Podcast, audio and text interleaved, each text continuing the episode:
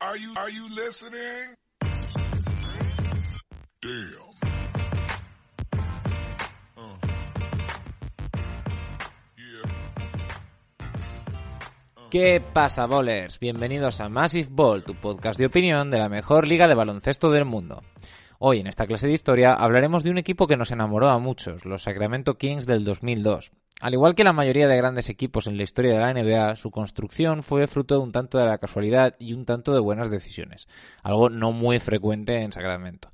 Primero y antes que nada, los Kings necesitaban una estrella. Eh, durante los años 90 esa estrella había sido Mitch Richmond, uno de los tipos más duros de la liga y miembro del Run TMC en los Warriors a pesar de tener maravillosas temporadas a nivel estadístico en los ocho años que estuvo vistiendo de morado, lo mejor que se consiguió fue una entrada en los playoffs en el 96 como octavo clasificado y una rápida salida contra los Supersonics de Peyton y Kemp.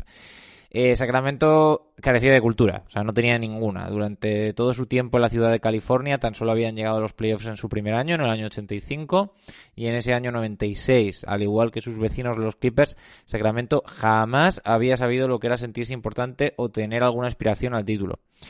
Todo iba a cambiar con el traspaso en el mayo del 98 del eterno Mitch Richmond, que se iba junto con Otis Thorpe a los Wizards, o a los Bullets en aquella época, a cambio de un tipo que se suponía que era un talento generacional, pero que aún no había demostrado nada. Y es que Chris Webber es una gran contradicción. Es un chico duro de Detroit que escucha hip hop, pero que va a un instituto privado de blancos. Es una ala pivot capaz de hacer todo en la cancha, excepto meter canastas cuando el partido está caliente. Un hombre educado y elocuente que ha tenido problemas con la justicia y en general una promesa que no acabó de cumplirse.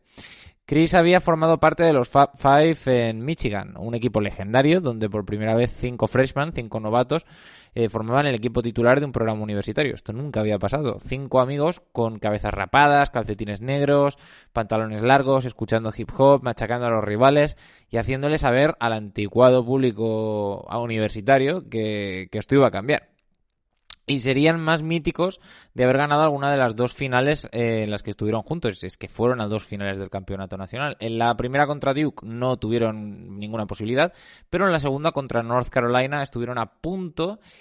Lamentablemente Weber cometió, digamos, el primer gran error de su carrera, que fue pedir un tiempo muerto cuando ya no les quedaban, lo que ocasionó la remontada del oponente de North Carolina con tiros libres y posesión. Aquel eh, error tan gigantesco de pedir un tiempo muerto cuando no lo había y perder el partido de aquella manera, pues eh, le perseguiría durante toda su carrera y hasta el día de hoy. Chris, eh, cuando llegó al draft, tenía el mundo bajo sus pies. Era la primera elección. Y sorprendentemente, la elección era por parte de Orlando, que también habían elegido primeros el año anterior. Entonces, claro, la duda era: ¿jugarán juntos Shaq y Chris Webber para dominar la pintura durante décadas? No. Warriors y Magic se cambian cromos, Weber se va a Oakland y Penny se va a los Magic. Chris en, en Oakland pelearé con Don Nelson, que llevaba ahí bastante tiempo. Y pelearían constantemente. Don lo que quería era un pivot eh, posteando, que era lo que le hacía falta a los Warriors, y Weber se veía pues capaz de hacer algo más que postear, ¿no? Llegaron a los playoffs pero aquello iba a explotar, aquello no iba bien. Eh, el tema se puso tan mal en, los Warriors que no tuvieron más remedio que enviarlo a Washington. Y es que en el contrato de Weber, en su contrato de rookie, había una cláusula por la cual al año se podía pirar. No sabemos muy bien a quién se le ocurrió hacer dicha cláusula, pero menudo genio. Total, que al año no le queda más remedio que enviarlo a Washington y en la capital de Estados Unidos no le iría mucho mejor. A pesar de estar con Juan, que es el actual entrenador de Michigan y un miembro de los Five Five, el pívot de los Five Five, las lesiones y los conflictos con la policía por excesos con la marihuana y fiestas y demás, además de una temporada que por lesión solo pudo jugar 15 partidos, le llevarían eh, a abandonar Washington en un traspaso express hacia Sacramento. Si bien es verdad que Weber había llevado a Warriors y a Bullets a los playoffs, jamás había salido de la primera ronda. Y ahora estaba yendo a una franquicia en la que ese era el sino, vamos, eso era lo que habían conocido. No salir de la primera ronda si es que llegaban. Quizá fuera por eso, eh, por esa coincidencia cultural, o porque Adelman tenía planes pues más propicios para, para Chris Webber que los que tenía Nelson, o, o porque Chris pues había madurado, como maduran a veces los jugadores. Fuera por lo que fuera, en Sacramento cambió todo para, Chris Webber. En su primer año capturó hasta 13 rebotes y fueron a playoffs. En su segundo año casi se cargan a los Lakers de Shaq y de Kobe en primera ronda en el año 2000. Y en el tercero eh, promedió 27 puntos y fue All NBA First Team, además de pisar la segunda ronda por primera vez. Sale a la agencia libre, no hay gran cosa, creo que el único equipo que realmente tiene presupuesto en aquel momento es eh, Detroit. Y eh, decide volver, total, estaba bien en Sacramento, decide volver con un contrato a 7 años. Porque, sí, amigos, en aquella época se hacían contratos a 7 años. Y si luego pasaba algo, ah, pues mira, 7 años. Chris era un tipo adelantado a su época, una mezcla de poder y habilidad como rara vez se ha visto, uno de esos pivots modernos, eh, antes de que hubiese nada parecido, y un tipo que si lo pusieras eh, hoy por hoy, pues podría jugar perfectamente en cualquier equipo. En 2002 se consumiría la gesta y con un viaje a finales de conferencia sellaron, digamos, el momento más álgido, más álgido de la franquicia. De hecho, de no ser por un árbitro y un mal rebote de Divac, pues probablemente hubieran ido a las finales y yo creo que las hubieran ganado, porque contra los Nets probablemente hubieran ganado. Desde luego Weber estaba bien acompañado. Este, este equipo jugaba tan bien que Sports Illustrated los denominó el mejor show sobre la cancha. Uno de los bloques fundacionales era Peja Stojakovic, uno de los francotiradores más letales jamás conocido. Eh, otro prodigio de los Balcanes, que tras reventar Europa y la Liga Griega, regaló finalmente en los Kings en el 99, tras ser drafteado en el mítico draft del 96. 2001 fue para él el año de la sorpresa, con 20 puntos por partido, y en 2002 fue el año de la confirmación, con 21 puntos por partido y un 41% desde la larga distancia. Y creo que el primer All-Star para este jugador. Otro que estaba desde el principio fue Vlade Divac, el más veterano de todos, un maestro en fingir faltas, un gran actor y un grande en el posteo y en la asistencia. Por lo general, cualquier equipo puede darse con un canto en los dientes si tiene a un tío alto capaz de asistir como lo hacía Weber. Bueno, pues los Kings tenían a dos. Y además es que podían hacer de todo. Obviamente Weber lo hacía más rápido, en mayor cantidad y con mayor calidad, pero es importante. El bueno de Vlade venía de jugar dos partidos con el rival del Partizan en el lockout, eh, que casi lo matan, así que yo creo que ningún partido de los que jugó en los Sacramento Kings le pareció demasiado arriesgado. Eh, Mike Bibby llegó de los últimos, pero yo diría que fue de los más importantes. Él había estado jugando para los Vancouver Grizzlies, que se habían mudado a Memphis. En Memphis querían pues a un jugador espectacular que empujara a la gente a ir a verlos y entonces pues hacen este traspaso en el que se llevan a Chocolate Blanco Williams, uno de los jugadores por más espectaculares de la, de la NBA y a cambio los Kings obtuvieron a Mike Bibby, que era un base más ordenado, menos espectacular, pero mucho más fiable desde el triple, mucho más fiable desde el tiro a larga distancia y con una buena sintonía eh, con los demás. Además, y esto es muy importante, Mike era y quizás sea el jugador más clutch que ha habido en Sacramento.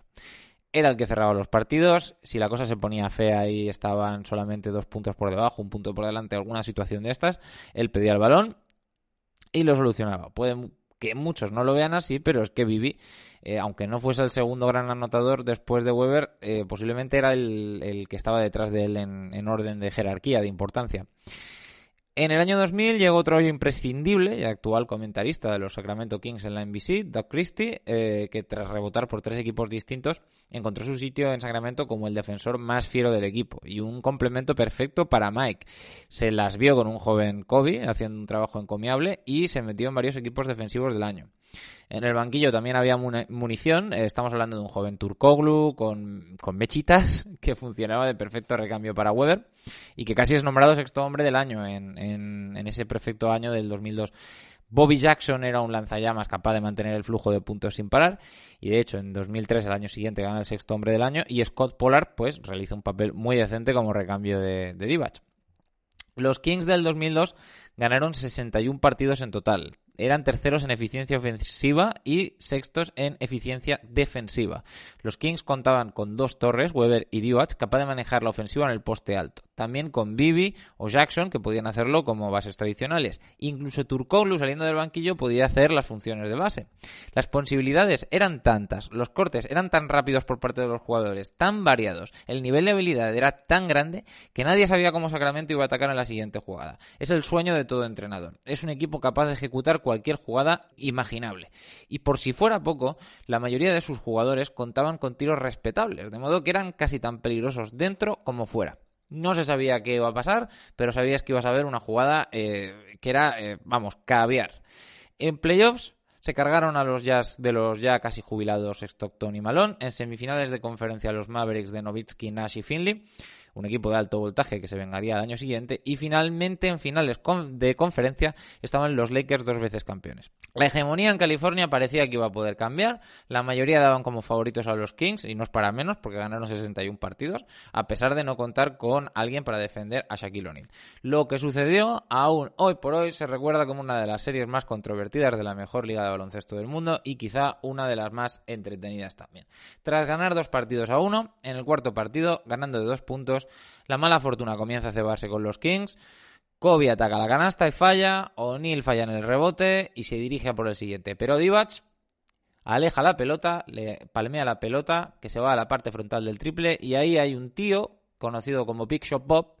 Por cosas como estas, Robert Gorry mete un triple que cambia las tornas y eh, cambia eh, un posible 3 a 1 a un 2 a 2. En el quinto partido, en los últimos segundos y con un punto por delante para los Lakers, Mike Bribby clava un game winner tras pase y pantalla de Weber para poner a los Kings en 3 a 2. En el sexto partido y en uno de los casos más flagrantes de mal arbitraje o de chanchullo marrullero, los Kings pierden tras recibir faltas por soplar levemente sobre Sack o en el caso de Vivir por atacar con su nariz al codo de Kobe. En total, 27 tiros libres para los Lakers en el último cuarto y la mitad de la plantilla de Sacramento en el vestuario. Finalmente, y aquí no hay excusa, los Lakers cierran la serie en el séptimo partido porque juegan mejor. El año que viene, en el que aún se olían eh, aires de campeonato, Weber se rompe el ligamento cruzado en el partido número 2 de las semifinales de conferencia y a partir de aquí ya nadie sería igual. Desde 2006 sin playoffs, 14 años. Los Kings este año a lo mejor ni se meten en el play-in, ya están en su segunda reconstrucción y una vez estuvieron a punto de desaparecer. Fox, Hill, Halliburton, Harrison Barnes, todos estos son buenos jugadores, al menos lo suficiente como para estar en el play-in, creo yo.